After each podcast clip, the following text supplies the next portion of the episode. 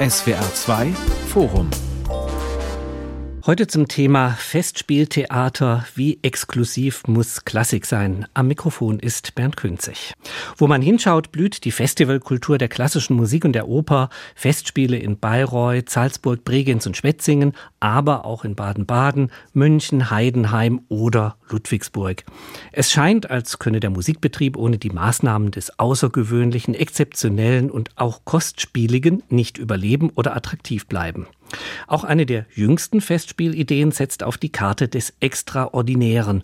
Die Rede ist vom Festspielhaus in Baden-Baden mit seinem ganzjährigen Betrieb, Oster-, Pfingst- und Sommerfestspielen und weiteren Konzerten und Veranstaltungen. Vor 25 Jahren wurde der Grundstein gelegt. Wie viel und auch welches Festspieltheater also braucht die Welt jetzt und in Zukunft? Darüber wollen wir diskutieren in diesem SWR2 Forum mit dem Intendanten des Festspielhaus Baden-Baden, Benedikt Stamper. Hallo, Herr Stamper. Hallo. Zugeschaltet ist uns aus dem ORF-Studio in Dornbirn Elisabeth Sobotka, Intendantin der Bregenzer Festspiele. Grüß Gott nach Dornbirn. Grüß Gott. Und aus Berlin ist uns zugeschaltet der Kritiker und Chefredakteur der Zeitschrift Opernwelt, Jürgen Otten. Hallo. Einen wunderschönen guten Tag. Ich starte jetzt gleich mal die Runde an Sie alle drei. Eine Aufwärmfrage. Was sind denn für Sie Festspiele? Was bedeuten die Ihnen?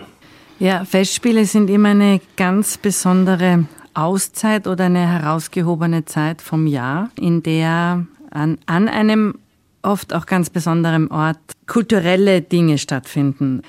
Was für mich Festspiele ausmacht, ist das Zusammenkommen von Menschen, an einem Ort, um sich einer Sache zu widmen. Hier, speziell in Bregenz, ist das ganz Besondere. Wir sind ja eine sehr, sehr kleine Stadt. Es sind 30.000 Einwohner, die im Sommer für ich würde sogar sagen, mehr als sechs Wochen, die wir spielen, weil in der ganzen Zeit, wo auch die Musiker, Musikerinnen da sind, das ganze, der ganze Ort sich verändert, diese Festspielstimmung die ganze Stadt und ein bisschen sogar die Region übernimmt. Und dieses ganz besondere Gefühl, wenn das beginnt, wenn das auch von der Region wahrgenommen wird, dann spürt man, jetzt ist Festspielstimmung, jetzt ist Festspieltime. Und das ist für mich einer der ganz, ganz wichtigen Aspekte. Das ist sowas was Besonderes und es gehören alle dazu. Herr Stamper, was sind für Sie so die Festspiele? Was bedeuten die Ihnen? Ja, da kann man fast nichts ergänzen. Vielleicht kann man nur ergänzen, dass das eben auch ein zeitlich begrenzter Raum ist und Zeitraum ist, in dem Festspiele stattfinden sollten. Das ist etwas Besonderes, was jenseits der täglichen Routine stattfindet. Das ist ganz wichtig und Vielleicht kann man äh, musikhistorisch auch festhalten, dass der Begriff der Festspiele in Baden-Baden begründet worden ist durch Hector Berlioz. Das weiß fast keiner. Aber genau in der Zeit, äh, wo Hector Berlioz in Baden-Baden tätig war, hat er genau diesen Begriff geprägt für die Zeit im Sommer, wenn Gäste aus Paris kamen und in Baden-Baden dann Festspielzeit war. Und der Begriff äh, hat quasi seinen Ursprung in unserer Stadt. Und Jürgen Otten, wie ist das für Sie als Kritiker? Was sind Ihnen die Festspiele? Sie haben da natürlich keine Auszeit. Das ist eigentlich normalerweise eine Zeit, da könnten Sie Urlaub machen. Wir auch alle. Ich wollte es gerade sagen, es fällt immer den Familienurlaub und das ist nicht gar so günstig. Deswegen verzichte ich zum Beispiel, aber auch sehr freiwillig jedes Jahr auf Bayreuth. Salzburg war ich auch schon oft. Ist auch ein Ort, äh, an den ich nicht unbedingt reisen muss. Bregenz war ich auch schon. In Baden-Baden war ich auch schon. Ich war schon überall. Ich würde allerdings, und diese Rolle des Advocatus Diaboli fällt mir wahrscheinlich zu, dafür plädieren, dass Festspiele jeden Tag stattfinden. Das ist ein bisschen wie mit dem Frauentag. Einmal im Jahr gibt es einen Frauentag, jetzt gibt es sogar einen internationalen Frauentag. Trotzdem werden Frauen in der ganzen Welt schlecht behandelt. Mir reicht so ein Tag nicht, mir reicht auch ein Festival eigentlich nicht. Ich bin ein ganz großer Fan des äh, deutschen und nicht nur deutschen, aber natürlich deutschen Stadttheaters, wo jede Woche Festspiele stattfinden. Und ich sehe kulturell oder kulturpolitisch bedingt natürlich hier auch eine Gefahr, dass man die Festspiele gewissermaßen als Zentrum einer kulturellen Idee wahrnimmt, aber dass der rumherum diesen Kompost, nenne ich das mal, des Stadttheaters vielleicht darüber vergisst, zumal die Politik ja auch zunehmend andere Interessen äußert und auch andere Interessen hat. Festspiele sind wichtig, sie sind richtig. Ich würde nur grundsätzlich sehr trennen zwischen Festspielen, die den Reichen, Schönen und so weiter vorbehalten sind und Festspielen, die versuchen, etwas Integratives darzustellen. Und ich gebe Ihnen gleich zwei Beispiele, wo ich das Gefühl zumindest habe, ich kenne die Zahlen ja immer nicht, weil ich von außen immer nur als Gast hereinkomme. Aix-en-Provence ist für mich zumindest vom Gefühl her ein Festival oder das Opera Forward Festival in Amsterdam, wo plötzlich Menschen herumlaufen, die man sonst in der Oper nirgendwo sieht. Dort sieht man sie aber. Es sind junge Menschen, es sind diverse Menschen, es sind Menschen, die noch nie in der Oper waren, die die Schwelle Schwelle übertreten, ohne diese Schwellenangst zu haben. Und das ist für mich eher der Begriff Festspiel. Der ist nicht an eine gewisse Zeit gebunden, an einen gewissen Zeitraum, an eine Blase, in der sich dann alle befinden, sondern es ist mehr. Es sollte mehr sein. Und bevor ich jetzt einen großen Vortrag halte, mache ich hier erstmal einen Punkt. Vielleicht kann ich da sofort Widerspruch einlegen. Ich komme ja aus dem sogenannten Dauerspielbetrieb. Ich habe ja vorher in Dortmund das Konzert Dortmund geleitet und da gab es den wunderbaren Wahlspruch meines Vorgängers, jeden Tag Festspiele.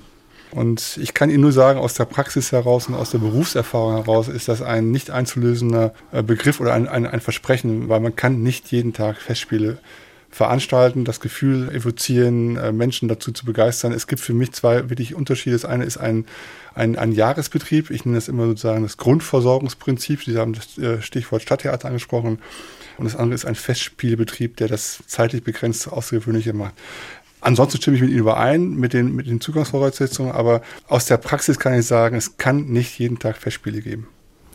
Ich frage gleich mal nach, Herr Stamper. Also das Festspielhaus in Baden-Baden, ich habe es einleitend auch versucht kurz zu skizzieren, hat ja eigentlich einen ganzjährigen Betrieb. Das unterscheidet sich jetzt natürlich zum Beispiel von den Bregenzer Festspielen. Dort äh, ist das ein Sommerfestival. Hier haben wir es einen ganzjährlichen Betrieb zu tun. Sie haben jetzt die Osterfestspiele. Das ist natürlich jetzt was herausgehobenes, aber ansonsten haben Sie doch ein eigentlich normales Konzertprogramm, was man sagen kann, das ist ja fast schon alltäglich. Da hätten Sie doch eigentlich diesen Aspekt jeden Tag Festspiele, von dem ja, Herr Otten spricht. Wer das Programm gut studiert, erkennt, dass wir sieben Festivals im Jahr haben. Äh, mit den Sommerfestspielen, dann den äh, Tanztagen von John Neumeier, den Herbstfestspielen, die alle einen Titel auch haben. Und das sind unsere sieben Zentren des Jahres, in denen wir wirklich konzentriert über mindestens zwei Wochenenden Festspiele anbieten. Das ist viel. Das ist für einen, für einen, für einen Betrieb extrem viel, weil man kann auch, das muss ich auch sagen aus Erfahrung, nicht immer wieder neu anfangen. Also es ist, emotional ist es auch eine, eine Achterbahnfahrt, ein Festival, auch für die Besucher, aber auch für die Macher. Aber für uns in Baden-Baden ist der Begriff Festspiele insofern schon eng begrenzt und auch ernst zu nehmen. Und ein Festspielhaus ist für mich ein Haus der Festspiele und nicht ein Ganzjahresbetrieb, wie jetzt zum Beispiel in der Philharmonie in Köln oder in Hamburg oder in Dortmund. Es wäre zum Beispiel in einem Ort wie Bregenz gar nicht möglich, ein ganzes Jahr Festspiele zu machen. Äh, das muss das Publikum ja kommen. Das Publikum ist ja nicht da. Das Publikum versammelt sich hier, um Festspiele zu erleben. Und das andere, was bei uns auch, finde ich, sehr gut funktioniert, äh, das funktioniert nicht nur in Ex oder beim Opera Forward Festival, sondern die Offenheit, die Zugänglichkeit. Das ist natürlich bei uns mit der Oper am See, sehen Sie ein Publikum, das wirklich quer durch alle Altersklassen und alle Bildungsschichten ist, sind die, die kommen das erste Mal, um eine Oper zu sehen. Es kommen die, die schon hundertmal Touren dort gesehen haben und es einmal auf der Seebühne sehen wollen. Also in diesen beiden Punkten die Herausgehobenheit, die Besonderheit an diesem Ort, ein Festival zu machen und dann auch noch es wirklich für ein großes, ganz diverses Publikum zu öffnen. Ich glaube, das trifft beides wirklich sehr gut auf Bregenz zu. Ich frage gleich mal nach, Frau Sobotka. Sie haben es jetzt gerade gesagt, das Besondere bei den Bregenzer Festspielen ist natürlich schon diese Seebühne. Das ist ja die Tradition, die man in Bregenz eben hat. Dahinter steht noch das Festspielhaus. Das Festspielhaus macht ein bisschen anderes Programm als das, was auf der Seebühne ist. Aber ist diese Seebühne so außergewöhnlich, die eben ist, gehört das jetzt zur Spektakelkultur oder ist das jetzt tatsächlich eine künstlerische Form? Sie haben gerade jetzt auch erwähnt, also es kommen da Menschen hin, die jetzt mal eine Turandot anders sehen wollen. Gehört das zum Spektakel oder ist das eine Frage der künstlerischen Auseinandersetzung, die Sie da haben? Ich glaube, man kann in diesem Fall Spektakel und künstlerische Auseinandersetzung nicht trennen. Selbstverständlich ist es ein anderes Format als das Format, das wir im Festspielhaus geben oder spielen. Äh, und trotzdem ist es von allerhöchster künstlerischer Qualität und es sind ganz große künstlerische Herausforderungen, daneben auch technische. Wir übertragen ja aus dem Festspielhaus die Musik hinaus und die Sänger sind draußen und singen live. Und das Ganze zusammenzuführen und zu einem einmaligen Erlebnis zu machen, ist die ganz große Herausforderung, ohne das, was Oper, den Anspruch Oper hat, zu verletzen. Und es ist uns, finde ich, ganz besonders gut bei Butterfly gelungen. Viele haben gesagt, Butterfly am See hat der Geschichte nichts und die Oper ist ja nicht so wirklich ein Spektakel. Und genau da ist die Kombination aus Größe und Konzentration und, und Genauigkeit hat ein ganz spezielles Flair und Atmosphäre für dieses Stück erzeugt. Und gleichzeitig haben wir die Möglichkeit, mit dem großen Publikum, das wir am See haben, daneben eine Fülle anderer Projekte zu ermöglichen. Die große auch, und dazu stehe ich, spektakuläre Opernaufführung, da muss Spektakel dabei sein am See, ermöglicht ein riesiges anderes Programm von zwei Uraufführungen über Opernstudio, Orchester Matinee, Orchester Akademien. Also da gibt auch sagen, der große See, die vielen anderen künstlerischen Aspekte viel zurück. Wie sieht denn das jetzt der Kritiker, Herr Otten? Ach, ich sehe das ja gar nicht als Kritiker. Ich sehe das ja als Mensch, der äh, gerne in die Oper und gerne ins Theater geht. In Bregenz wird das ja ganz gut gelöst. Da ist das Spektakel, da ist ein Kunstanspruch. Ob der jetzt eingelöst wird oder nicht, das mögen ja bitte immer die Menschen beurteilen, die es sehen. Die Madama Butterfly war ja in der Opernwelt nicht gerade günstig besprochen. Da gab es auch Leserbriefe von empörten Leserinnen und Lesern, die sagten, das kann man doch nicht so verreißen. Ich finde, die Kritik ist hier erstmal äh, zur Seite zu stellen. Grundsätzlich möchte ich auch nicht missverstanden werden. Festspiele sind schön. Also jede Aufführung in einem Theater, ob es Festspiel ist oder nicht, ist eine wichtige Sache, eine richtige Sache. Banken haben wir genug und die machen uns genügend Probleme. Die brauchen wir nicht in der Kunst. Wir brauchen Menschen, die diese Kunst finanzieren. Und wenn es, wie Frau Sobotka darstellt, eben über so eine Querfinanzierung läuft, bin ich ganz auf ihrer Seite. Und auch in Baden-Baden, natürlich muss Herr Stamper gucken, wie er sein Haus voll kriegt. Ähm, ich rede eher von einem Festspielgeist oder ich meine ein Festspielgeist, wie er zum Beispiel in Bayreuth gepflegt wird, wobei das Wort Pflege eben ein sehr schwieriges Wort ist. Mir würde da ein ganz neuer Anfang sehr wohl tun und ich bin auch, glaube ich, nicht ganz alleine mit dieser Kritik an diesem Muster bei Reut, wo es wirklich ins Museale geht. Und das ist mein Hauptkritikpunkt. Festspiele dürfen nicht museal sein. Sie dürfen nicht affirmativ sein. Sie müssen irgendetwas bewegen. Festspiele sollten für mich einen Geist, von dem ich gerade sprach, entwickeln, der die Menschen ein bisschen an der Wurzel vielleicht packt ihres Kunstverständnisses, also im schillerschen Sinne. Es muss dort gespielt werden, der Mensch, damit der Mensch Mensch wird und so weiter. Sie kennen das alle.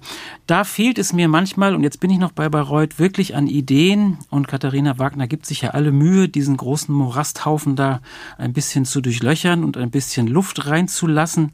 Aber das ist mir viel zu wenig. Und wenn ich dann sehe, wie die Karten dort vertickt werden, an wen und warum und wie, dann denke ich, nee, das kann unsere Zukunft der Festspiele nicht sein. Das Geld spielt leider immer diese dominante Rolle. Ich weiß das, deswegen ist es auch leicht zu sagen, ja, Festspiele müssen jeden Tag sein. Aber mir würde ein bisschen mehr ästhetischer Anspruch, und damit meine ich nicht Bregenz, nicht Baden-Baden und auch nicht Ex und Opera Forward und so weiter, an gewissen Orten dieser Welt doch sehr gut tun. Dann frage ich direkt mal Herrn Stamper. Das ist jetzt sehr emphatisch, was der Otten sagt. Jetzt haben Sie einen natürlich Großteil auch einen Konzertbetrieb dort zu machen. Also wie bekommen Sie jetzt da dieses Exzeptionelle hin und wie verstehen Sie sich denn selbst? Also gehen Sie jetzt mehr so in die Richtung, ich bin so der organisatorische Leiter oder geht es auch wirklich tatsächlich in diese künstlerische Perspektive? Also ich sage jetzt mal ins, ins Programmatische hinein. Ja klar, also ich meine, ich finde, was Herr Otten sagte, vollkommen richtig. Es ist immer die Frage eines Geistes. Also es ist ja das, Zauberwort eigentlich für uns Intendanten, Intendantinnen, die versuchen wirklich einen Spiritus, einen Geist des Ortes zu erzeugen, der spezifisch ist für etwas. Und ähm, das ist wirklich die hohe, die hohe Schule auch einer, einer Intendanz. Also man kann natürlich Konzerte veranstalten. Das ist im Prinzip das Leichteste, was man machen kann.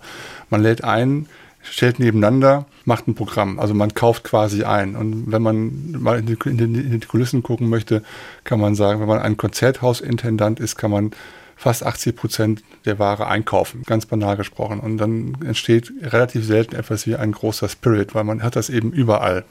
Und äh, unser System, finde ich, krankt auch vielfach daran, dass wir eben in vielen, vielen Städten, Kommunen jetzt sozusagen die Ebene des Festspielbetriebes einen Alltagsbetrieb haben, der fast schon austauschbar geworden ist. Wenn ich jetzt noch ganz darüber hinausgehe, würde ich auch sagen, dass auch Festspiele Ideen manchmal austauschbar sind. Und dieser berühmte Geist, dieses, was es berühmt macht, nehmen wir mal als Beispiel Salzburg mit dem damaligen Geist der Gründerväter Strauß Hoffmannsthal, die diesen Geist da reingesetzt haben, der auch noch bis heute fast funktioniert. Dieses Künstler, dieser Künstlerintendanz damals, die Frage, was muss ich tun? Das ist, glaube ich, ein ganz wichtiger und wesentlicher Faktor. Ich glaube, dass in Baden-Baden jetzt zum Beispiel die Festspiele werden von mir mit aber Künstlern äh, gemacht. Und ich habe teilweise Kuratoren wie, wie John Neumeier, Yannick Nézet-Seguin, die Berliner Philharmoniker, die mit uns gemeinsam die Osterfestspiele machen, den SWR bei den Pfingstfestspielen. Es ist dieser Austausch zwischen, zwischen uns als Intendanten und den Künstlerinnen und Künstlern, die ein Festspiel auch gestalten. Das ist eine sehr komplexe da muss ich Frau Sobotka auch recht geben. Es ist ein Spektakel, aber dahinter steckt eine unglaublich große Detailarbeit. Ein Festspiel ist wirklich mehr als die Summe aller Teile, aber die Summe und die Teile sind wirklich viele. Man braucht Zeit, man braucht Künstler, man braucht das Publikum, man braucht wirklich das Besondere, man kann sagen, die besondere Kuchenmischung. Jetzt ist gerade schon viel von Bayreuth die Rede gewesen, von den Bayreuther Festspielen. Die Bayreuther Festspiele sind natürlich eine One-Man-Show, wenn man so will. Es geht nur um ein Werk, nämlich um das Werk von Richard Wagner. Er hat dieses Festspielhaus dort selbst begründet. Auch die Festspiele natürlich, auch das, was dort gespielt werden soll, das ist aus dem Alltagsbetrieb herausgehoben worden. So hat er sich das zumindest vorgestellt, um da eben dieses, was jetzt nicht unbedingt jedes Opernhaus hätte stemmen können, den Ring des Nibelungen da auf die Bühne zu stellen. Jetzt haben wir natürlich heute das Problem, heute macht jedes Opernhaus mittlerweile den Ring des Nibelungen, was ein bisschen paradox ist. Aber trotzdem gibt es da natürlich sowas wie den Genius Loki und es soll auch ein berühmter Dirigent gewesen gewesen sein, der in Bayreuth gesagt hat, fassen Sie mal die Türklinke an, da hat noch Richard Wagner dran gefasst. So, das ist Bayreuth.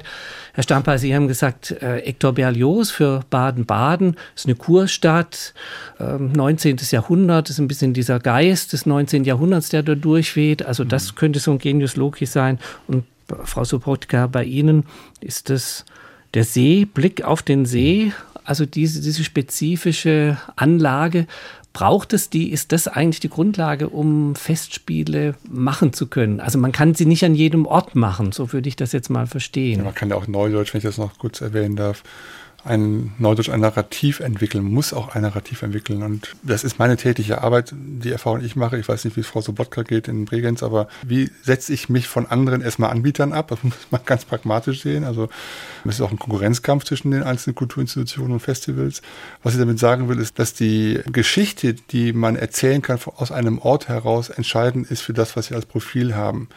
Und das, ich war vorher, wie gesagt, in Dortmund und da ist die Geschichte eine komplett andere, die ich erzählen muss, kann, soll, als die in Baden-Baden. Und das muss gelingen. Und wenn man, wenn es das gelingt, dann, dann kann man auch Publikum für ungewöhnliche Dinge begeistern, weil ich glaube, wichtig ist, wir wollen ja alle, dass es weitergeht. Und Sie sprachen Baden-Baden an 19. Jahrhundert. Und wir haben auch eine Verpflichtung, Baden-Badens sozusagen diesen Ort ins 20. Jahrhundert hineinzuholen.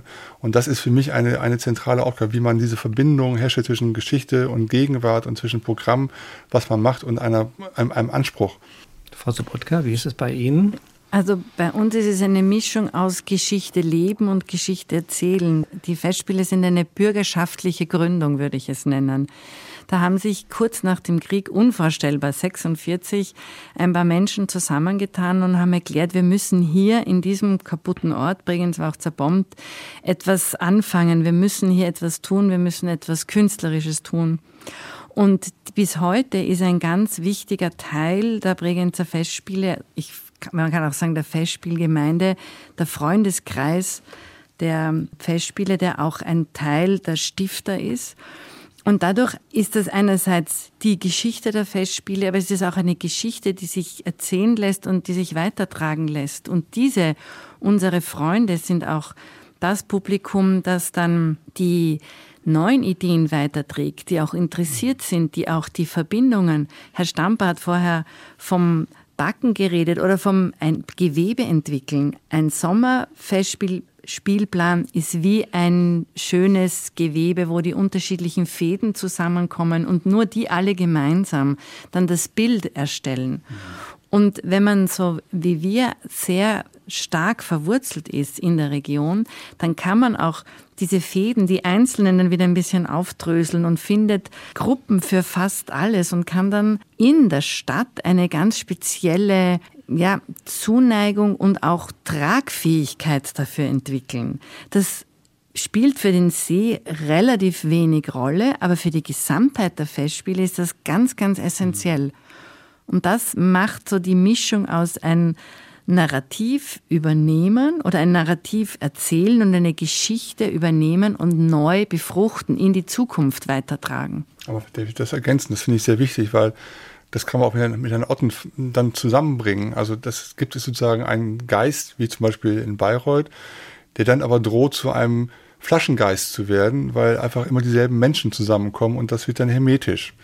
Und was Frau Sobotka beschreibt, ist ja genau sozusagen aus einer großen Idee heraus, wo dann Menschen bis heute zusammenkommen. Sie sprachen von Familie, also Gründergeist, Stifter, Förderer, das sind ja alles sozusagen Fans, die dann wachsen, aber das zur selben Zeit offen zu halten und transparent und zugänglich zu halten. Und Sie sprachen ja Herr Grotten auch davon, dass man, dass man viel stärker noch sozusagen die Zugangsvoraussetzungen öffnen muss.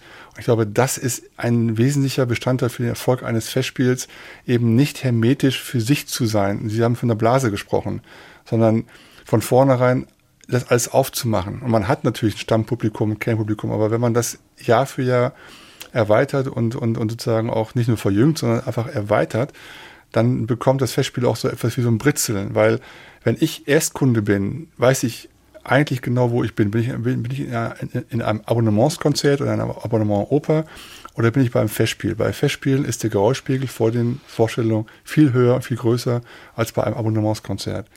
Und ich glaube, diese, diese Aufgeregtheit, die resultiert auch von Leuten, die noch nie da waren. Und das ist, glaube ich, sozusagen diese, diese Mischung aus Stammkundschaft und einer Öffnung für sozusagen alle Menschen. Und wenn man das auch hinbekommt im Publikum, hat man auch ein lebendiges Festival. Bayreuth ist ja so eine Art Gottesdienst für einen hochumstrittenen, leider sehr begabten Komponisten und es ist wirklich antiquiert, dass man an diesem Ort in Wagner spielt, zumal ja, wie Herr Künzig vorhin sagte, in allen ambitionierten Theatern der Ring auch gemacht wird. Bitte, warum auch nicht? Warum mhm. kein Ring in Oldenburg? Warum nicht in Basel? Warum nicht? Sie wissen, es ist überall in der ganzen Republik und außerhalb Deutschlands. Das ist ja alles richtig. In Bayreuth hingegen wird jede Tür zugemacht, die sagt, wir müssen hier andere Komponisten reinholen. Es hat mal jemand Kluges in der FAZ einen Artikel geschrieben und darin gefordert, man möge doch Meyerbeer mal in Bayreuth spielen. Das finde ich eine fantastische Idee. Sie ist vielleicht ein bisschen polemisch gefärbt, aber da würde ich sagen, lasst den Dichter sprechen, kommt ins offene Freunde dann können wir daraus was machen. Dieses Festhalten an diesem Ritual, an diesem gottesdienstlichen Ritual, das ist das, was mich in Bayreuth wirklich wahnsinnig aufregt. Ja, weil es hermetisch ist. Und da haben Sie den Begriff gebracht, das ist eben anti-öffentlich dann auf eine Art. Richtig. Ja. Nur für die Eingeweihten. Dann sprechen wir mal über diese Öffnung, wie die möglich ist die hat natürlich auch etwas mit den Kosten zu tun, denn das muss ja auch irgendwie bezahlt werden. Jetzt haben Sie, Frau Sobotka, schon gesagt, es ist eine Art bürgerschaftliches Fundament für die Bregenzer Festspiele. Ein bisschen haben wir sowas in Baden-Baden natürlich auch, denn äh, das Festspielhaus in Baden-Baden gilt wohl als das einzige privat finanzierte Festspielhaus. Das heißt, sie müssen das Programm eigentlich aus diesen Einnahmen heraus generieren. Ich nehme mal an, dass es in Bregenz auch ein bisschen Subventionen gibt von Staatsseite. Aber das ist jetzt natürlich die Frage, wenn Sie da jetzt auch sozusagen das Geld akquirieren müssen, dann brauchen Sie natürlich auch das zahlende Publikum. Wie gehen Sie da auf dieses zahlende Publikum ein? Also bestimmt das die programmatischen Überlegungen, was ich da jetzt mache, wo ich dann weiß, also hier kommt natürlich auch das entsprechende Publikum und zahlt dann auch das entsprechende dafür, für das, was man geboten also bekommt. Publikum, das für ein Ticket Geld zahlt, ist, kann nicht schaden ähm, also soll ganz, soll ganz vernünftig sein. Und ich kann mir auch vorstellen, dass wenn man ein Programm macht, was dann auch ein Publikum attraktiv findet. Ich meine, wir reden ja von auch durchaus von einem, sagen wir, Klassikmarkt, der unter Druck steht. Also viele kennen auch die Künstler gar nicht mehr, mit denen wir arbeiten. Also muss ja sozusagen auch da wieder andere, andere Kanäle finden. Aber ich glaube schon, dass wir sehr einnahmeorientiert arbeiten, logischerweise. Aber gerade, das darf ich vielleicht für Baden-Baden sagen, was kann ich mir vorstellen, dass es auch für Bregenz gilt, diese unternehmerische DNA des Festspielhaus Baden-Baden. Es sind ja quasi Unternehmer gewesen, die das Festspielhaus gegründet haben, mit mittlerweile einem Freundeskreis mit mehreren tausend Menschen, also auch einer Bürgerbewegung, wie sie Frau Sobotka beschrieben hat. Das gibt uns eine gewisse Unabhängigkeit, weil wir eben nicht auf einen einzigen Geldgeber angewiesen sind, der dann irgendwann mal den Hahn zudrehen kann. Oder wenn in Berlin der Kultursenator beispielsweise durchdreht, dass er dann sagt, es geht nicht weiter. Bei uns sind so viele Menschen finanziell engagiert, involviert, dass das sozusagen eine Art von Sicherheitsnetz für uns bietet. Und wir können eigentlich sogar fast, ich sag mal, mutiger sein als viele andere. Das heißt nicht neue Musik spielen, auf Doppel komm raus, das ist natürlich klar. Da muss man auch schon sozusagen den Markt beobachten. Aber man kann, und das ist wichtig, auch in den heutigen Zeiten der politischen Einflussnahme auch an, auf staatliche Häuser, kann ein Festspielhaus, wie es in Baden-Baden geführt wird, auch ein Modell sein für Unabhängigkeit und damit auch für sozusagen für, für, für, für Risikobereitschaft. Sie haben vorher gesagt, wir müssen am See populäres spielen und natürlich brauchen wir die zahlenden Besucher genauso wie Baden-Baden. Deswegen würde ich es umdrehen und sagen, wir wollen am See das Publikum kommt. Wir wollen dort das Geld verdienen, das wir dann wirklich zur Verfügung haben, um risikoreiche oder auch ganz andere Dinge zu tun. Und worum wir uns hier sehr bemühen, ist das junge Publikum. Und wir haben einen Abend nur für Jugendliche unter 26 am See, wo die um ganz wenig Geld eine Aufführung miterleben können, die wir uns sagen, gut leisten können, weil wir durch unser zahlendes Publikum abgesichert sind. Und dass dieses unternehmerische Risiko übernimmt man ja freiwillig, wenn man solche Festspiele mhm. übernimmt. Deswegen muss ich immer schmunzeln, wenn man zu mir sagt, ja, du musst ja am See dann was Populäres mhm. spielen. Nein, ich will es spielen, ja. weil so die Funktionsfähigkeit dieser Festspiele erhalten bleibt. Und so ist es auch möglich, dass wir zum Beispiel jetzt schon im Mai vor den offiziellen Festspielen für Klassen im, im Festspielhaus im Rahmen der Festspiele Zauberflöte für Kinder machen, wo die ein halbes Jahr mit den Lehrern trainiert haben, geübt haben, mitsingen, mitspielen, kostümiert ins Festspielhaus kommen und das Festspielhaus und den Opernbetrieb so kennenlernen.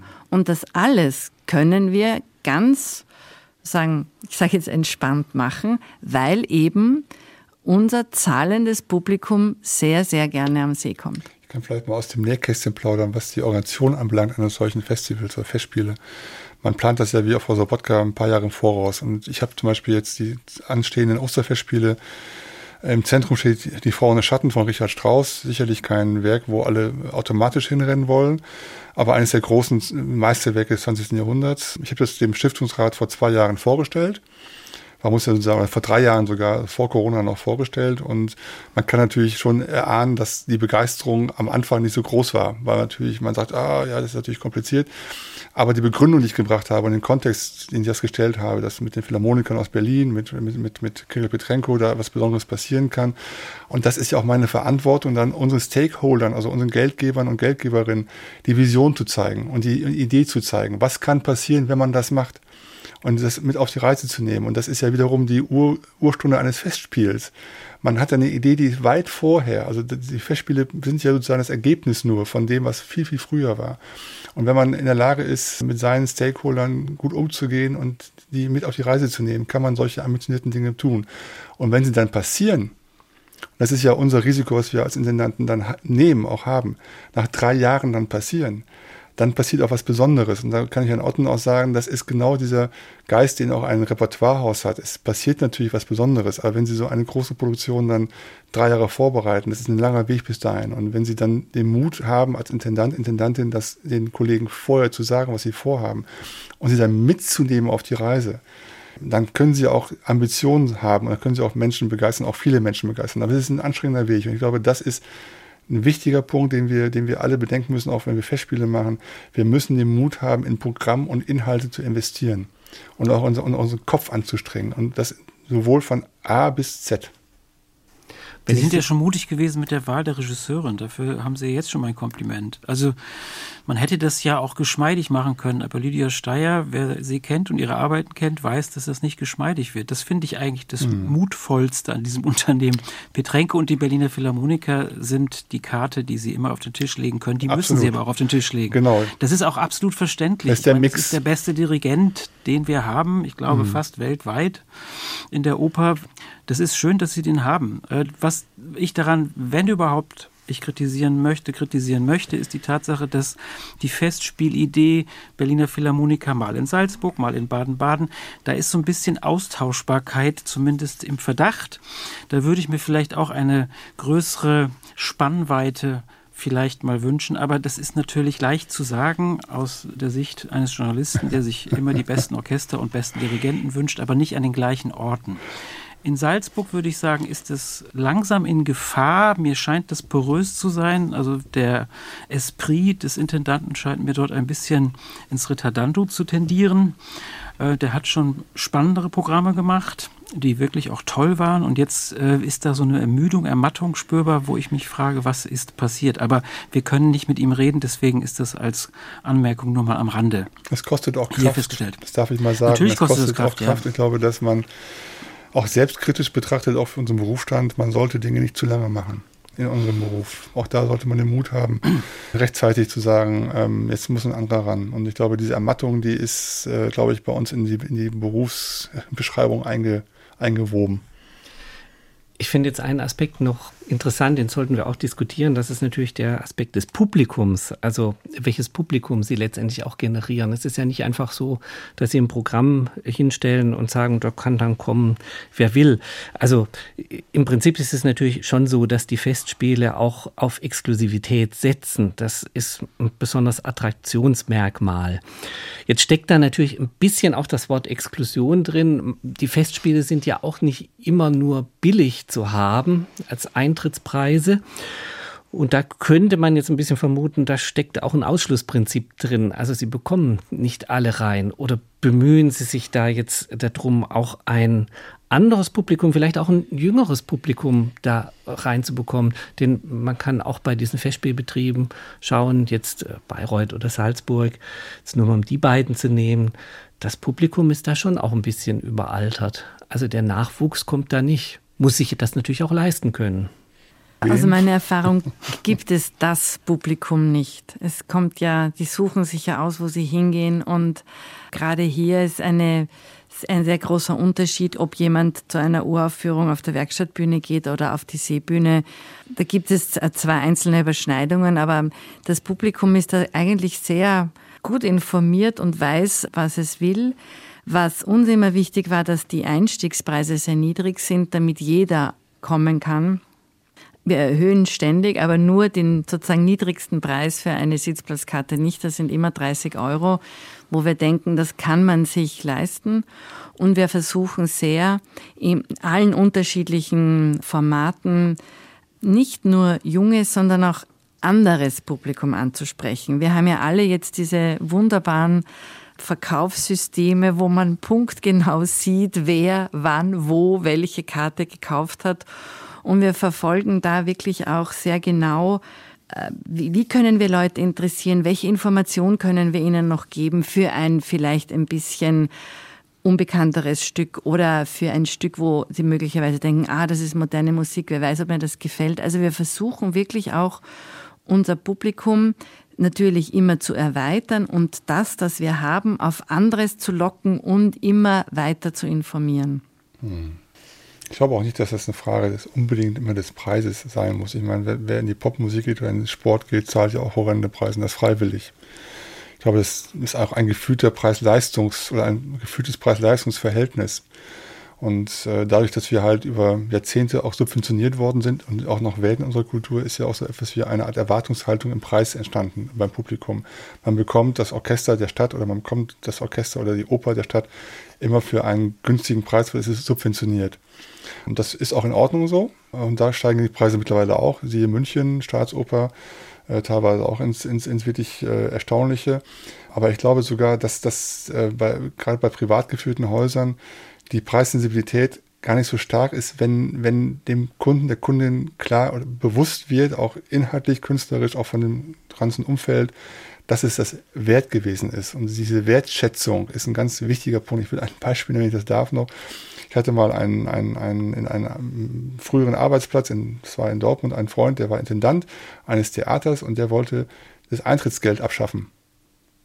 Und das allen Ernst, also wirklich allen Ernstes und auch ganz seriös geprüft und hat es auch vorgehabt und hat es auch mit dem Parlament besprochen. Ich habe mir abgeraten und gesagt, äh, wenn du das einmal anfängst, kommst du Ani wieder raus. Aber das Zweite ist, du wirst auch nicht diejenigen äh, begeistern können, die umsonst reingehen und dann den Obolus bezahlen. Und du wirst auch vor allem das Problem bekommen, es kommt keiner, weil es ist nicht ein Gegenwert. Und es muss irgendwie einen Gegenwert haben. Und der bemisst sich nun mal bei uns in unserem System auch in Geld. Darf ich da einhaken? Ich glaube, Begeisterung entsteht nur dann, wenn Bildung vorhanden ist. Und ich möchte Ihnen auch ein Beispiel geben aus meinem Unterricht an Hans Eisler, wo ich äh, Dramaturgie unterrichte. Ich hatte zehn Studierende vor mir und das Thema war Egmont. Und ich habe dann ein bisschen naiv in die Runde gefragt, na, das Stück kennt ihr doch. Mhm. Und es waren zehn Köpfe, die sich nicht bewegten. Mhm. Junge Menschen, die Regie studieren, die mhm. Regisseurinnen, Regisseure werden wollen, kannten den Stoff Egmont nicht. Es ging dann um die Oper von Christian Joost. Nur das nützt uns gar nichts, wenn wir über Preise reden, wenn wir dann wissen, was in diesem Land, wir sind ja immer noch ein Paradies auf Erden kulturell, das mhm. muss man ja auch immer dazu sagen. Aber wenn ich die musikalische Bildung ansehe, wenn ich sehe, was an Schulen Musik und Kunst unterrichtet wird, beziehungsweise nicht unterrichtet wird, welcher Bildungsstandard da inzwischen vorhanden ist, dann kriege ich größte Sorgen. Und dann frage ich mich, bei aller schönen Festspielidee, bei einem Geist, was auch immer wir jetzt alles besprochen haben, wie kriegen wir dann ein Publikum, das nicht älter ist als wir, noch in diese Tempel rein, wenn die gar nicht mehr wissen, was dort verhandelt wird. Ich glaube, das ist der kulturelle. Auftrag, den wir viel stärker angehen müssen, wobei wir eben heißt wir alle. Da also bin ich aber ganz optimistischer Orten. Also das ist ja unsere Aufgabe, die wir seit ja. zehn Jahren schon sehen. Weil ähm, ich glaube, okay. das, das ist ja nicht genau dieses, dieses Thema, als ich angefangen habe in meinem Job, äh, hat es ausgereicht, ein, den Namen des Pianisten aufs Plakat zu machen und äh, an die Litfaßsäule zu kleben und dann war der Saal voll, weil jeder kannte Brendel, jeder kannte Polini, jeder kannte Michelangeli. Mhm. Heute kennt 90 Prozent keiner mehr, äh, ich will keinen Namen nennen von den Desempenisten, aber das ist nahezu unbekannt. Und wenn ich auf die Straße gehe, nach Karajan frage, kennt noch jeder, frage ich mal nach anderen Namen, kennt fast keiner mehr.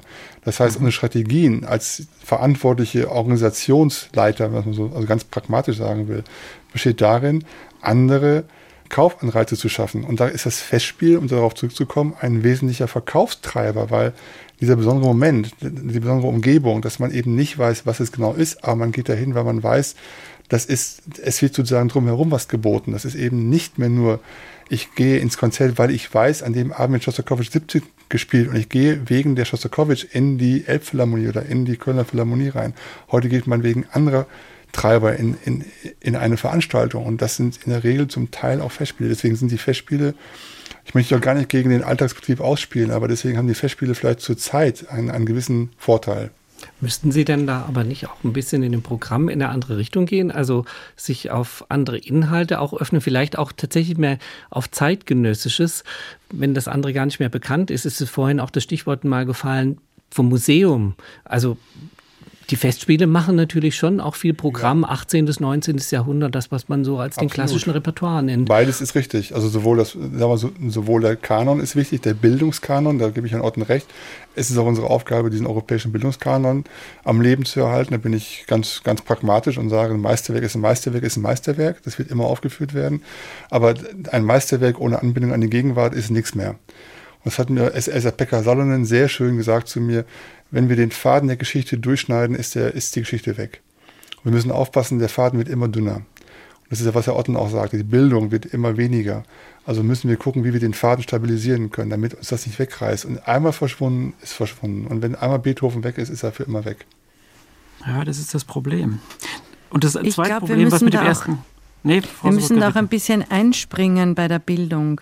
Wir als, als Kunst- und Kulturinstitutionen. Und wir müssen versuchen, Schulen, Schulklassen, Schulkinder mit uns in Verbindung zu bringen. Weil wenn einer nie in der Oper war, dann wird er auch wahrscheinlich mit 40, man sagt ja immer so, Aufbau der Familie, Berufsleben zwischen 20 und 40, geht niemand ins Theater und in die Oper und dann kommen sie wieder. Aber wenn sie die Bildung nicht haben, so wie Herr Otten gesagt hat, der, ähm, welches Kind lernt noch ein Instrument, welches Kind hat ein Jugendabo in einem Theater, das gibt's ja alles kaum mehr. Ähm, da glaube ich, müssen wirklich wir auch vermehrt einspringen und die jungen Menschen versuchen, in unsere Häuser zu bringen und sie dort zu faszinieren mit diesem Live-Erlebnis, mit dem Moment, mit dem Spirit, mit der Atmosphäre. Sie übertreten die Schwelle und sind in einem anderen Reich und können das dann mitnehmen auch und später in ihrem Leben auch wieder anknüpfen an diese er Erlebnisse. Deswegen sind ja Weltmeisterschaften im Fußball so attraktiv, weil es immer alle vier Jahre stattfindet und man geht auch als Nicht-Fußballfan irgendwann vor dem Bildschirm. Und dieser Sog, den muss man herstellen. Und die meisten Menschen kennen sich im Fußball aus, wenn ich das mal so sagen darf. Und äh, man, man guckt dann eben auch mit. Und dann entsteht sowas wie, wie Sie gesagt haben, Fanbereitschaft. Aber ich glaube, diese, diese muss es mal reinholen können, nicht? Und, und, und dann, dann kann man sie über Jahre begeistern. Das ist meine Erfahrung. Also es ist selten passiert, dass jemand wirklich abgestoßen war von dem, was wir da anbieten. Wenn man sie drin hat, sind sie in der Regel dann begeistert. Und ich glaube, unsere wichtigste Aufgabe ist, das nicht immer sozusagen die Loyalität herzustellen. Also wenn man einmal drin war, dann muss man zweimal kommen. Wenn man zweimal kommt, kommt man dreimal. Wenn man fünfmal da war, kommt man immer. Und diese Aufbauarbeit, die ist wirklich nicht zu unterschätzen. Es ist aber auch nicht zu unterschätzen, die waren ja in Dortmund und ich war ja auch dort in der Oper. Die war dann doch ziemlich leer, obwohl es ein sehr interessantes Programm gab und dann hat man ein Fußballstadion mit 80.000 Menschen. Dagegen anzukommen ist nicht ganz leicht. Ich habe aber auch kein Rezept. Ähm, ja, ich, ich, war, ich, war, im Konzerthaus und das war voll. Ich weiß, deswegen sage ich das voll. ja. Und das war voll. Und genau das ist der Punkt. Warum war das eine nicht und das andere war voll? Und da, die, die Unterschiede muss man dann auch äh, definieren und dann auch erkennen können. Und dann kann man, auch in Dortmund hatten wir hohe Preise im Übrigen auch, ähm, also über 100, deutlich über 100 Euro für Orchesterkonzerte. Und ähm, ich will jetzt nicht sagen, warum wir es geschafft haben, nur es gibt sowohl als auch. Und man muss immer genau untersuchen am Einzelfall, was der Grund dafür ist. Das ist nicht das Programm in der Regel. Jetzt haben wir schon einen Blick in die Zukunft gemacht. Jetzt frage ich Sie abschließend, Sie hätten jetzt einen Wunsch frei. Sie hätten keine finanziellen Probleme, keine organisatorischen Hindernisse. Welches Festival würden Sie gerne machen, Frau Sobotka? Das ist eine schwere Frage, weil man ist ja so in seinem eigenen. Ähm, ich ich finde das hier schon ziemlich gut gelungen, muss ich sagen. äh, in der Vielfalt. Ähm, ich würde vielleicht gerne noch mehr in kleinere und ähm, andere Formate gehen, aber so von den Möglichkeiten, dass wir hier drei Orte von total unterschiedlichen Musiktheaterformaten haben. Also ich finde, hier ist wirklich sehr viel, sehr gut gelungen und solange das Publikum kommt, haben wir auch keine finanziellen Einschränkungen. Also, na, ich, ich bleib bei Bregenz. Herr Stamper? Ich würde anknüpfend an meine ganz frühen Erfahrungen mit Ingo Metzmacher in Hamburg, damals das Hamburger Musikfest haben wir zusammen gemacht. Ich möchte einmal Stockhausen den Lichtzyklus aufführen und einmal möchte ich gerne das Streichquartett, also das Helikopterquartett von Stockhausen. Also, ich, also einmal sowas machen. Weil das ist jenseits, jenseits aller Vorstellungskraft und einfach mal zu überlegen, wie kann man das heute so bauen, dass Menschen begeistert sind. Also das würde mich schon interessieren. Wenn ich Geld hätte, keine Grenzen hätte und alles zur Verfügung hätte, dann würde ich sowas machen wollen. Und Herr Otten, was würden Sie machen als Kritiker? Ich bin ja kein Kritiker, ich bin ein enttäuschter Liebender.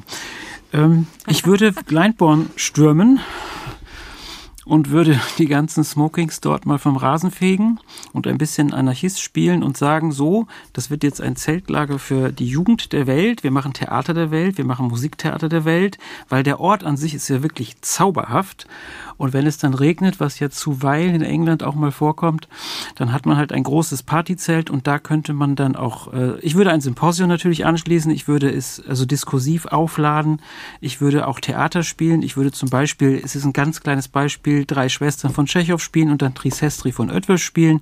Ich würde es auflockern, ich würde es ein bisschen aus dem Begriff der Feudaloper rauslösen und ich habe so viel Geld, wie ich haben möchte, ne? dann ja. würde ich eben ein Jugendorchester installieren, äh, das nur dirigiert werden darf von einem Jugendlichen. Ich würde versuchen, die ganze Region einzubinden. Ich würde daraus ein bisschen ein kleines, und das ist jetzt wirklich Utopie, ein kleines Woodstock für Musiktheater machen wollen, wenn ich das denn dürfte. Dann haben wir drei schöne Perspektiven für die Zukunft, denke ich. Um die Besonderheiten der Musikfestspiele als Ereignis des Außerordentlichen ging es heute. Im Studio waren Elisabeth Sobotka, die Intendantin der Bregenzer Festspiele und designierte Intendantin der Staatsoper und in den Linden in Berlin, Benedikt Stamper, Intendant des Festspielhaus in Baden-Baden und Jürgen Otten, Kritiker und Chefredakteur der Zeitschrift Opernwelt. Vielen Dank, dass Sie heute dabei waren. Und das war unser heutiges Forum. Mein Name ist Bernd Künzig. Machen Sie es gut.